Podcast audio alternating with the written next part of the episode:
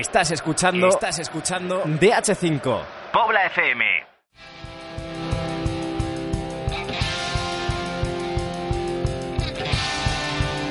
DH5 de Pobla FM. Escribimos el futuro.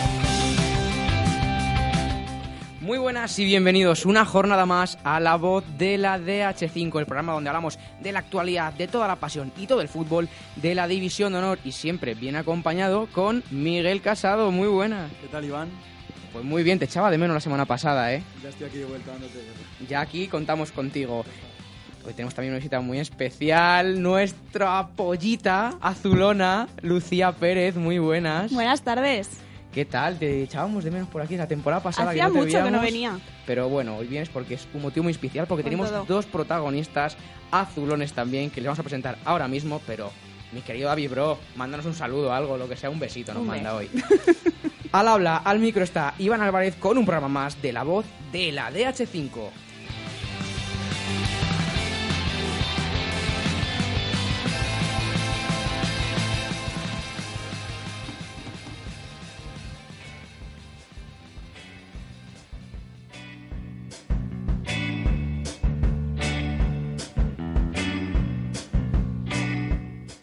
Hoy estamos también muy bien acompañados porque tenemos aquí al cuerpo técnico del Juvenil División de Honor del Getafe, Gary, Tony, muy buenas. ¿Qué tal? Buenas tardes. Hola, buenas tardes. Podemos decir que sois también novatos en la categoría, como muchos chavales, pero venís con una trayectoria, sobre todo el año pasado, muy, muy buena. ¿Cómo está siendo la adaptación este año a División de Honor, los chicos nuevos? ¿Cómo va el equipo?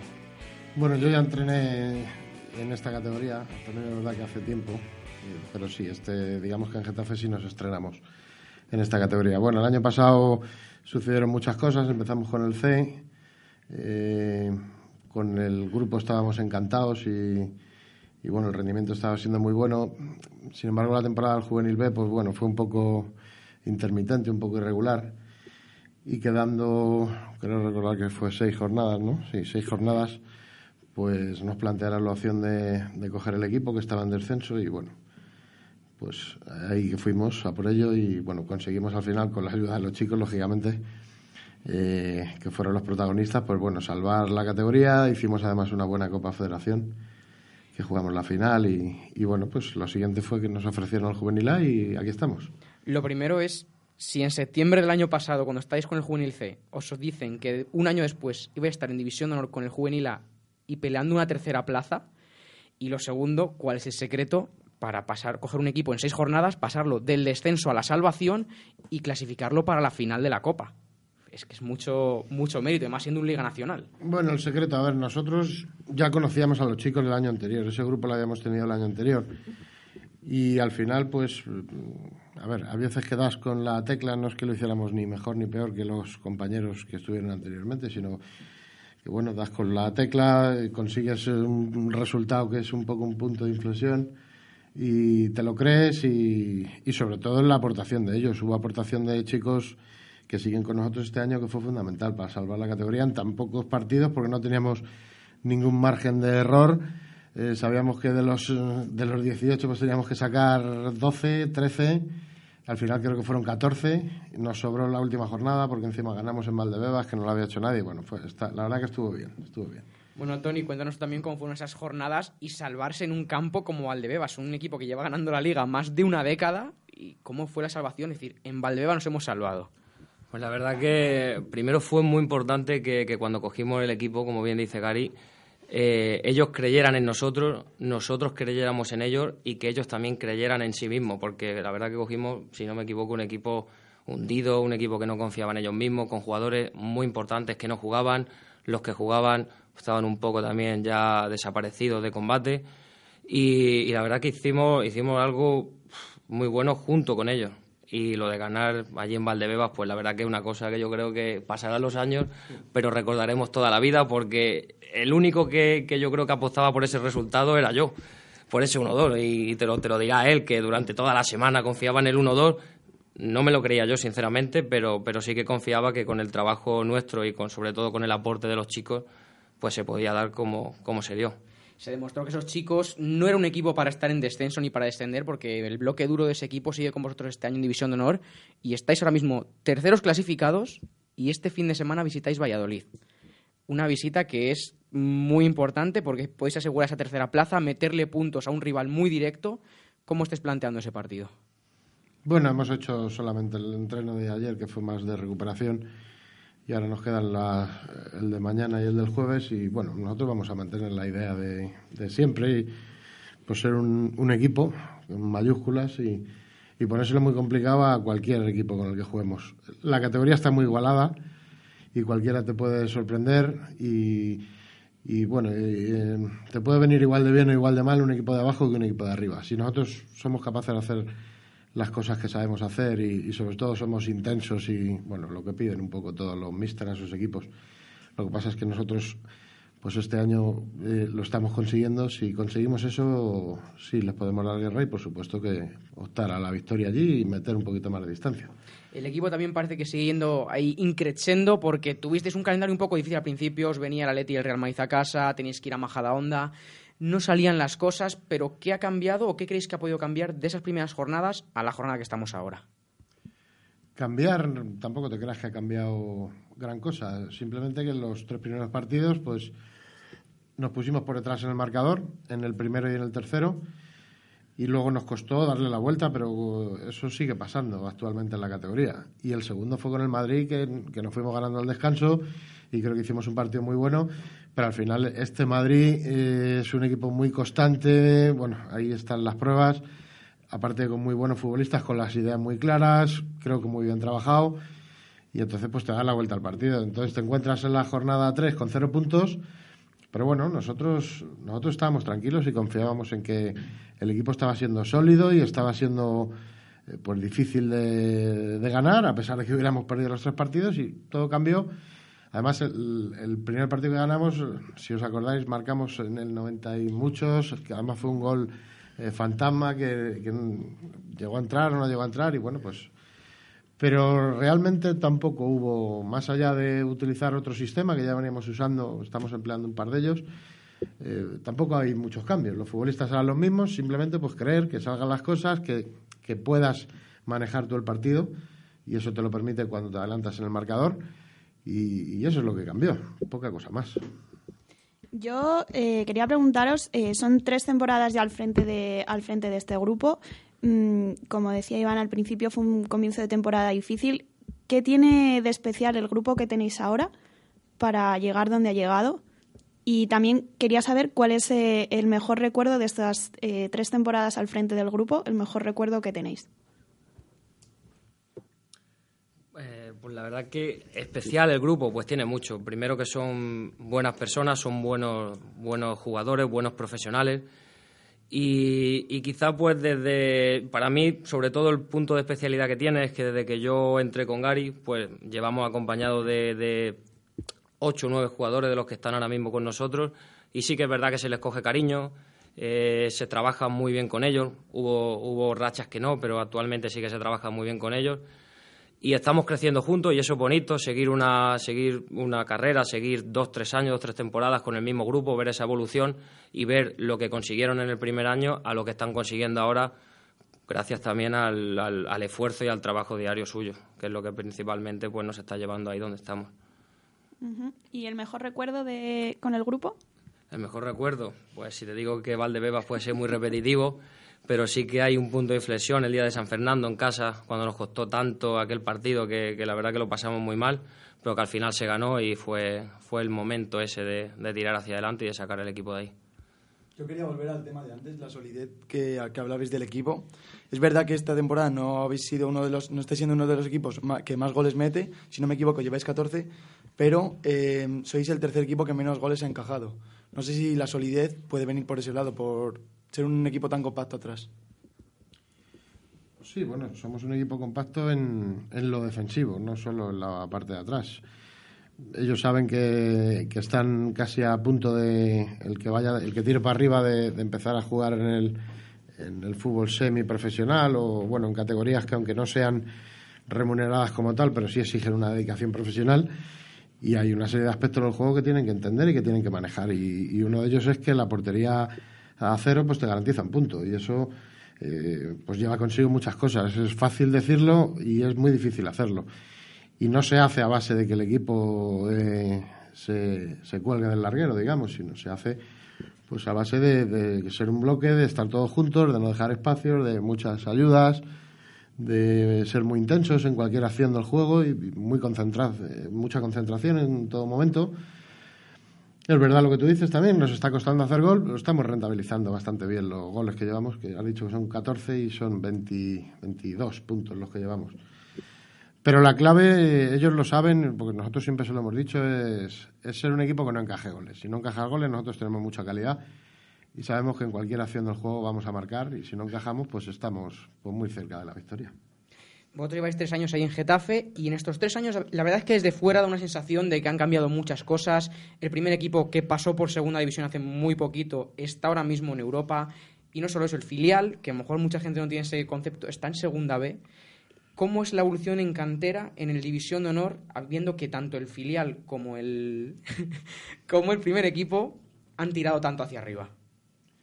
Bueno, a ver, lo del primer equipo, pues eso, sí que tiene un mérito impresionante porque, bueno, eh, con el apoyo que ha puesto el, Presi en el cuerpo técnico y el trabajo que está haciendo este cuerpo técnico es, encomiable, con los miembros que tiene y con los que ha tenido, porque ahora parece que la plantilla está algo más estable, pero eh, el año pasado recordar que no se meten en Champions por, por quedar empatados a puntos, por verás. Entonces, es una locura, un equipo que, que acababa de ascender.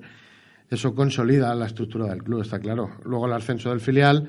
Eh, el filial ha habido, ya es mm, un poco recurrente los ascensos del filial a la categoría, ahora necesitamos un poco consolidarnos ahí.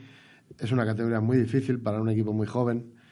Eh, le pasa a todos los filiales, todos los filiales que no, que no estén un poco más hechos. Mirad el Castilla, por ejemplo, con, con esos contratos que tiene pues lo mal que lo está pasando la categoría. Entonces, pues bueno, pues a ver si tenemos suerte de, estabilizarnos ahí, porque además lo que viene por debajo de por debajo del, grupo nuestro, pues creo que son muy buenos futbolistas y, y a ver si cada año podemos meter algún jugador más, al menos primero en ese equipo filial y luego como siguiente objetivo pues en el primer equipo. Ya ahí entrenando futbolistas constantemente con, con el primer equipo y, y bueno, pues eso nos beneficia a todos, está claro. Más allá de quedar tercero, cuarto, segundo, que puede ser incluso anecdótico, anecdótico en la clasificación, el objetivo es subir a gente, primero final, luego primer equipo, como lo has dicho, pero hay contactos entre vosotros, Montoya, incluso Bordalás, para trabajar con los jugadores, a ver quién me puedo coger para este entrenamiento. ¿Hay contacto diario con nosotros, mister? A ver, nosotros lo, eh, de hecho entrenamos a la vez. O sea, eh, nuestro equipo entrena por la mañana, igual que si conocéis la ciudad deportiva, pues el, primer equipo entrena en uno de los dos campos de hierba natural, el filial entrena en el campo 1 y nosotros entrenamos en el campo 3. Con lo cual la comunicación tiene que ser eh, constante y necesaria pues para pues cuando el primer equipo necesita futbolistas del filial, pues el filial necesita futbolistas del juvenil y, eso es lo que hacemos. Entonces, la, claro, la, relación tiene que ser y obligatoriamente debe ser eh, constante en todo momento. ¿Es recurrente que os cojan jugadores tanto para el senior, incluso para el primer equipo? Con el primer equipo no, con el primer equipo van los jugadores del filial, pero nosotros todas las semanas tenemos, eh, miércoles y jueves sobre todo, tenemos 6, 7, 8, 5, 10 futbolistas entrenando con el filial. Cuando acaba la temporada era todo felicidad, me imagino. Cogéis un bloque muy grande, muchos entrenadores lo dicen, que cuando un equipo se salva y hace una buena temporada es más fácil quedarse jugadores. ¿Necesitabais muchos refuerzos de cara a esta temporada o veis que con ese equipo, y parece que está funcionando, funcionaba de sobra? Bueno, sí que es verdad que el equipo sí necesitaba retoque. Un equipo que se salvó a falta de dos jornadas, mm, no podíamos seguir con el mismo grupo durante, durante una temporada más en División de Honor. Una categoría más difícil, mucho más complicada, rivales más preparados. Entonces necesitábamos reforzarnos, pues bueno, pues seguramente con, con un, uno o dos jugadores por línea y la verdad que lo hicimos bien, lo conseguimos. Hemos traído un portero para competir con, con los dos que ya teníamos de gran nivel. Hemos fichado un lateral zurdo, hemos traído un central del Madrid, mm, que anda muy bien. Hemos reforzado por, por dentro, hemos reforzado por fuera y sobre todo también lo que, lo que nos está aportando mucho son los chicos del, del Juvenil B. Juvenil B tiene, tiene una gran plantilla, tiene un gran equipo, pese a que bueno, no está en una situación muy buena en el Nacional, pero sí es una plantilla con grandes jugadores, como se ha demostrado este fin de semana, que cuando hace falta un chico, automáticamente se le pone a jugar y nadie te dice que es del juvenil B porque, porque aportan mucho. ¿Notáis también que es más fácil atraer jugadores ahora con un Getafe, como he dicho, en Europa, un filial en Segunda B, que a lo mejor es para competir ya con, con Leganés, con Rayo Vallecano, con estas canteras tan fuertes que hay en Madrid? ¿O resulta más fácil a la hora de captar jugadores? Bueno, esa parte digamos que es- lo lleva otro departamento del club y el tema de la captación y la incorporación de futbolistas, nosotros sí les recomendamos lo que, lo que vemos, lo que tenemos visto durante el año, lo que ha visto el analista o lo que informaciones que nos llegan por ahí, es ellos los que se encargan de, de incorporar a los jugadores al equipo. No te puedo decir el grado de dificultad para, para traerlos o no, no lo desconozco. Pues antes de pasar a mi compañera Lucía, quiero preguntar, nos ha dicho muchas cualidades del equipo, que es un equipo que defiende muy bien, que trabaja muy bien como bloque, pero ¿cuál sería la palabra para definir al Getafe de Gary Tony? Pues yo creo que la palabra sería orden. Yo creo que es un equipo que, que- que se basa en el orden, que tiene una idea clara, que es difícil conseguir una idea de juego clara. Y yo creo que esos son los aspectos por lo- en, en los que se basa el equipo y por lo cual va en, en esa, en esa situación en la clasificación. Sí, estoy de acuerdo. Y además me, me gusta, me parece bien. El equipo ordenado, podemos decir que es. Pues yo suelo hacer un test a mis protagonistas, pero hoy me lo ha robado mi compañera Lucía. Me lo ha robado, pero yo le voy a dejar que lo haga ella. Confío en que lo haga bien. Por favor. Así que si estáis preparados, es un test de pregunta-respuesta muy rápido. Tenéis que responder con una palabra, lo, o sea, lo primero que se os Bueno, ocurra. hay algunas que no. Bueno, vale, hay algunas que no, pero lo primero que se os venga a la cabeza. ¿Vale? ¿Vale? Es fácil. Una comida. Los macarrones. Un buen arroz. Un país. España. España. Una ciudad. Madrid. Madrid. Un viaje por hacer. Muchos. Londres. Un grupo de música. Yo soy fan de la polla récord de toda la vida. y yo de estopa. Una canción. Cualquiera de este grupo que te he dicho. Igual, te diría alguna, pero la que quiera. Todas. Todas. Una película. Alguna de Tarantino. Yo soy muy peliculero en sí. Pero uf, alguna de Jackie Chan, por ejemplo, por decirte algo. Un libro. No tengo tiempo yo para leer. El marca. Vale, Es una buena lectura. vale. ¿Quién os inculcó vuestra pasión por el fútbol? Mi padre. Yo diría que mi padre, pero, pero es que desde que tengo uso de la razón, yo creo que nací con ella. No te puedo decir que alguien me la inculcara, porque yo re- me recuerdo pegándole patadas a un balón. o sea que- Un sueño de infancia. Yo quería ser médico. Y soy veterinario. O sea que, bueno, Y yo quería ser entrenador de fútbol, y de momento lo estoy consiguiendo. Bueno, vamos bien. Vuestro primer estadio visitado. El Calderón. Sí, sí. El Nou Camp. Un equipo. El Barça. El Madrid. Un gol. El de Romario al Madrid, el 5-0. El de Alcorta. El de Raúl allí en Tokio, la Intercontinental del 90 y... El Aguanís. Ese. Un ídolo como jugador. Bueno, yo creo que lo que está haciendo Messi ahora mismo es posible que no sea el ídolo de cualquiera. Eh, A mí me gusta Sergio Ramos mucho. Un referente en los banquillos. No sé, ninguno en concreto. Yo le tengo mucha estima a este gran señor porque es mi maestro, como digo yo, pero, pero sí que es verdad que Mourinho me encanta. El jugador que más os haya impresionado. De los que hemos tenido nosotros, Sí. bueno, pues quizá. eh, quizá Leo, Leo Batistao, sí. Yo quizá, eh, si te digo alguno particular, mentiría, pero sí que hay una, una acción el año pasado donde hay un chico, Ricky, que se lesiona con el hombro mm, roto y aguanta 10 minutos llorando y con el hombro roto. Y es un- una acción que a mí pues la tengo grabada, me llama. Un equipo al que os gustaría dirigir.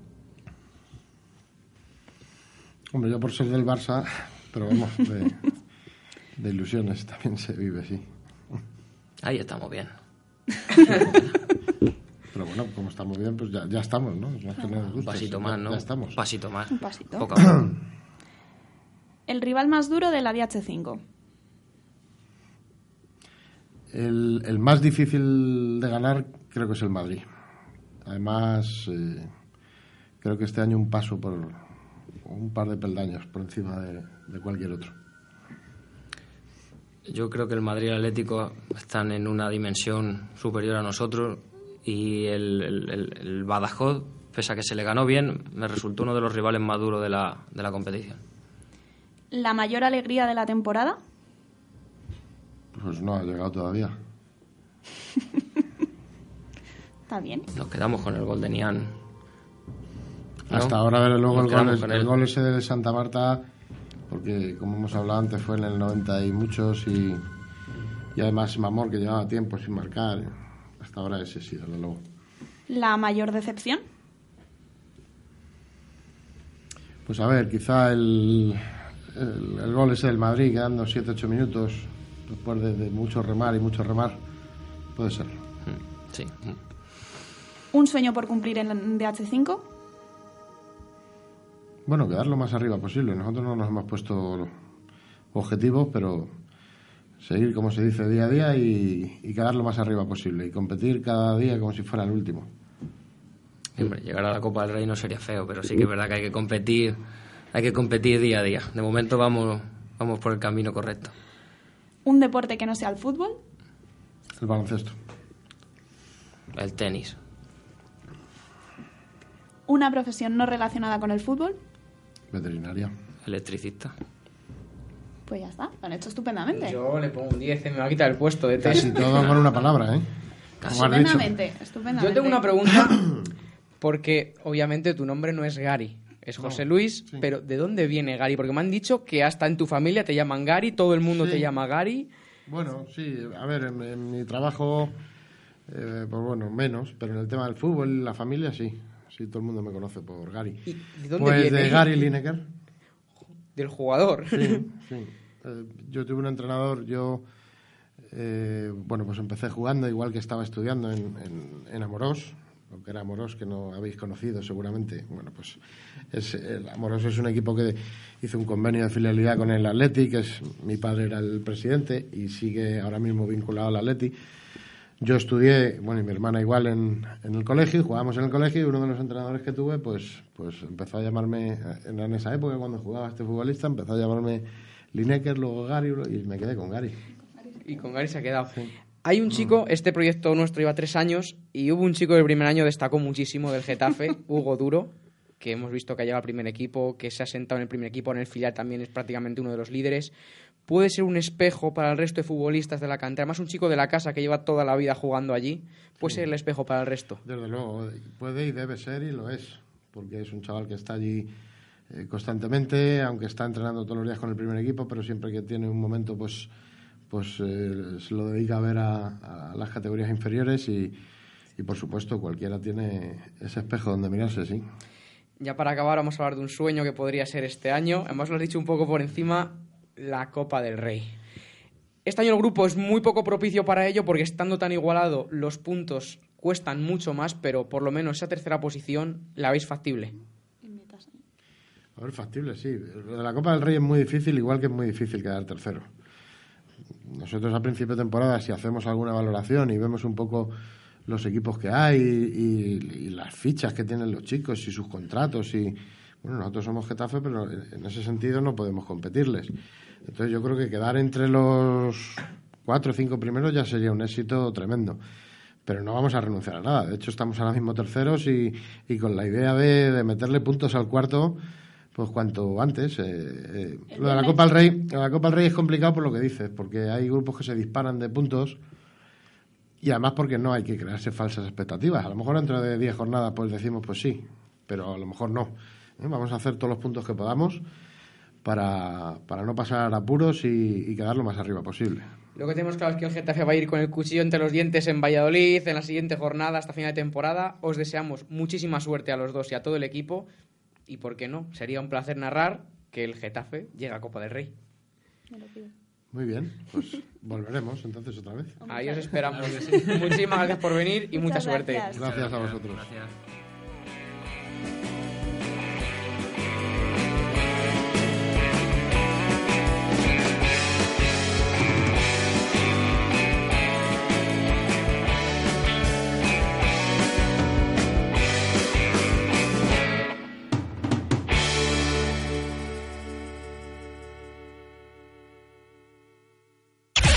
DH5 en Pobla FM. Pobla FM.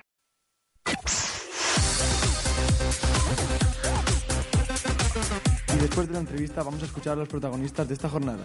Raúl Ramírez nos trae a Borja Bardera, entrenador de la Darde. Lucía Pérez nos trae a Gary, con sus declaraciones después del partido, el entrenador del Getafe, y a Óscar Martos, entrenador de la Aravaca.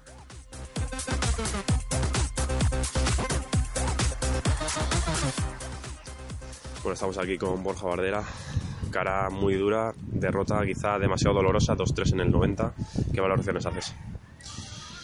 Mm, Bueno, eh, la lectura que nos deja es que nos sigue costando mucho eh, saber leer los partidos de casa, nos está costando mucho, aunque suena raro y lo llevamos repitiendo mucho tiempo, adaptarnos a los partidos de ganapanes.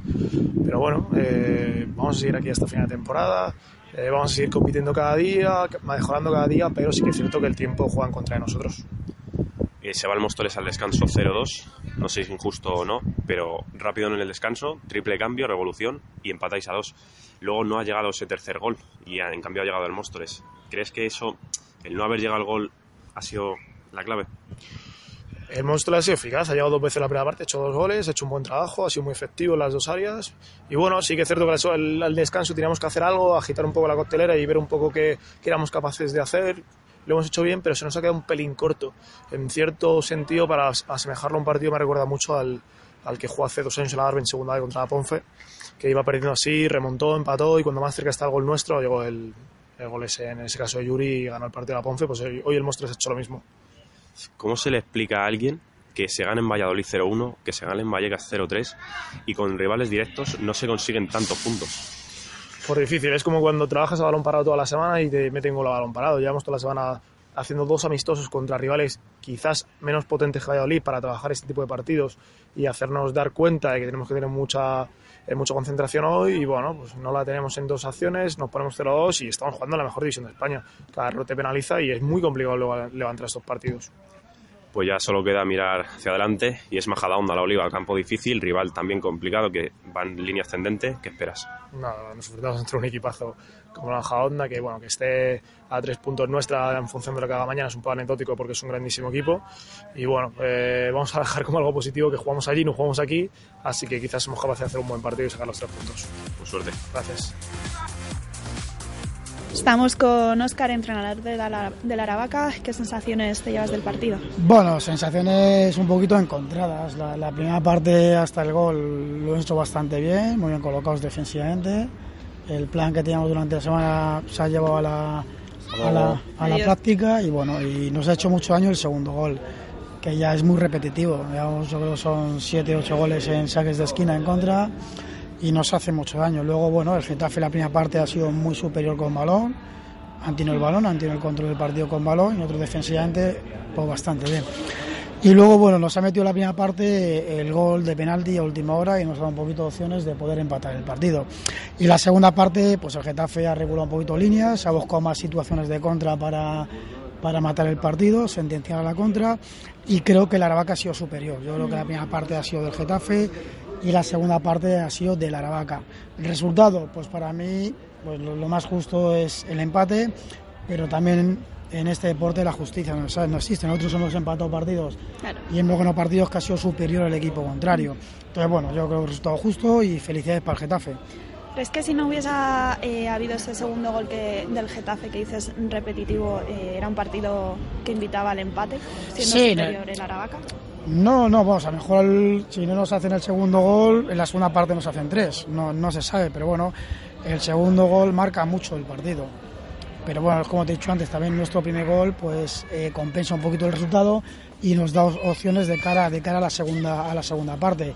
Creo que el Getafe lo ha hecho muy bien en la primera parte y la segunda parte, desde mi punto de vista, ha hecho lo que, ha hecho lo que tendría que hacer, meterse atrás y buscar situaciones de contra, porque tiene juegos con mucha velocidad, mucha velocidad, mucha habilidad y mucha calidad individual. Y nos ha dejado el balón y creo que la segunda parte la que ha sido un poco superior al Getafe. Bueno, pues la semana que viene a seguir luchando. Mucha suerte. Muchas gracias a vosotros. Venga. Luego. Estamos con Gary, entrenador del Getafe. Eh, enhorabuena por la victoria. Muchas gracias. ¿Qué sensaciones te llevas del partido? Pues a ver, que, hemos jugado con un equipo muy difícil, muy complicado, muy llega a ser hasta desesperante. Se lo he dicho al mister, es muy, muy grande el trabajo que está haciendo, porque seguramente individualmente no sea de los mejores equipos, pero tienen las ideas muy claras y tanto cuando van por debajo como cuando, cuando van por encima es un equipo complicado. Maneja muy bien sus virtudes. Ha sido difícil el partido, la verdad. Eh, de cara a Valladolid el viernes. Pues nada, un partido distinto, eh, que yo creo que es un tipo de rival que nos viene bien. Y vamos a ver si recuperamos gente y, y podemos ir cuanto más número de efectivos, mejor. Pues mucha suerte. Muchas gracias.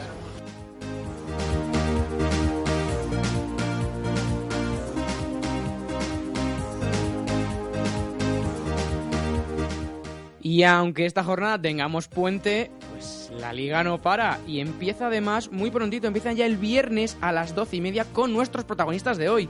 El Getafe visita al Real Valladolid, los anexos del José Zorrilla el viernes 6 a las doce y media de la mañana. El mismo día, pero por la tarde, a las 4, en el Eusebio Bejarano, tenemos un Badajoz de Ganés. A las 12 del sábado 7 de diciembre, en el Municipal Valle de la Oliva, el Majadahonda recibe a la Darbe. Por su parte, el Santa Marta, el sábado a las 4, recibirá al Rayo Vallecano en el Alfonso San Castro. A las 4 y media de ese mismo sábado, en la Ciudad Deportiva Real Madrid, veremos el Real Madrid Alcorcón. Misma hora, mismo día, en el Tomás de la Era, Extremadura Atlético de Madrid. Media hora después, a las 5 de la tarde, en el Amelia del Castillo, Atlético Pinto Aravaca. Y para cerrar esta jornada, el domingo a las 5 de la tarde, en el Soto, Móstoles Burgos.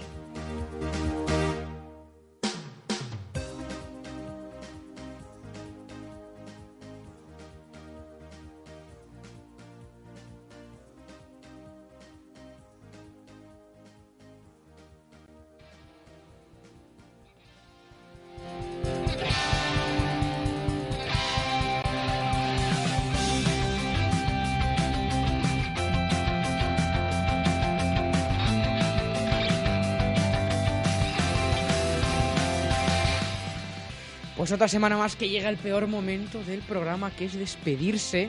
Pero bueno, hemos estado muy a gusto. Bueno, Lucía Pérez. Hemos estado súper a gusto. Pues volverás algún día más aquí con nosotros a contar éxitos azulones y lo que no son éxitos azulones. Cuando quieras puedes venir, si estás aquí al lado. Cuando queráis.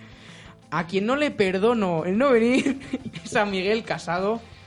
Está difícil. Bueno, a lo mejor le damos una semanita de vacaciones, que se la está ganando. Hay que estudiar, Venga. hay que estudiar Va, a pulso y, y- y se la está ganando. A quien no le doy vacaciones, le tengo a ti aquí atado con cadenas, es a nuestro querido técnico David Bro. Bro. Está atado, pero es feliz. Está atado, Es feliz. pero es feliz. También soy muy feliz yo, Iván Álvarez, así que os espero la semana que viene con más fútbol, más división de honor y más emoción en la voz de la DH5. Hasta la semana que viene. Adiós.